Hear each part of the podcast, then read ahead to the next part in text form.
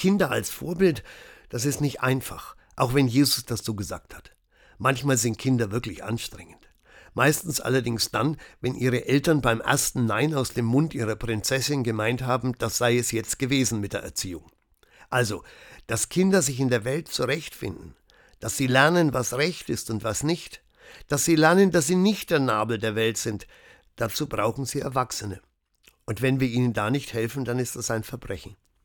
Aber dass sie auf uns hören, das liegt daran, dass sie uns vertrauen. Vertrauen fällt uns Erwachsenen oft schwer. Unsere Gesellschaft ist irgendwie so konstruiert, als wären die Menschen lauter Gauner. Das merkt man, wenn man Versicherungsanträge ausfüllen muss oder bei der Steuererklärung. Und oft merkt man das auch im alltäglichen Umgang miteinander. Dabei ist das in den meisten Fällen wirklich Unsinn. Und wenn wir einander vertrauen, dann ändert sich das Klima. Dann sind wir weniger aufeinander neidisch. Dann trauen wir einander auch mal das Gute zu. Und das können wir uns bei den Kindern abschauen.